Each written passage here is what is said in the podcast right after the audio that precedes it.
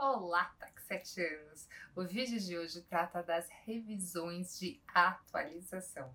Sim, é sobre a revisão das minutas dos atos em períodos determinados e também a revisão dos procedimentos internos. Todas podem ser pelo menos uma vez ao ano ou sempre que houver mudanças na lei ou na política interna do cartório. Caso não tenha iniciado esse trabalho, use a regra de Pareto 80-20 e comece a escrever as minutas pelo seguinte critério quais são os 20% de atos que representam 80% do trabalho da serventia?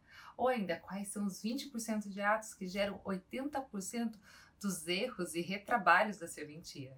Ou quais são os 20% de atos que produzem 80% do faturamento da serventia?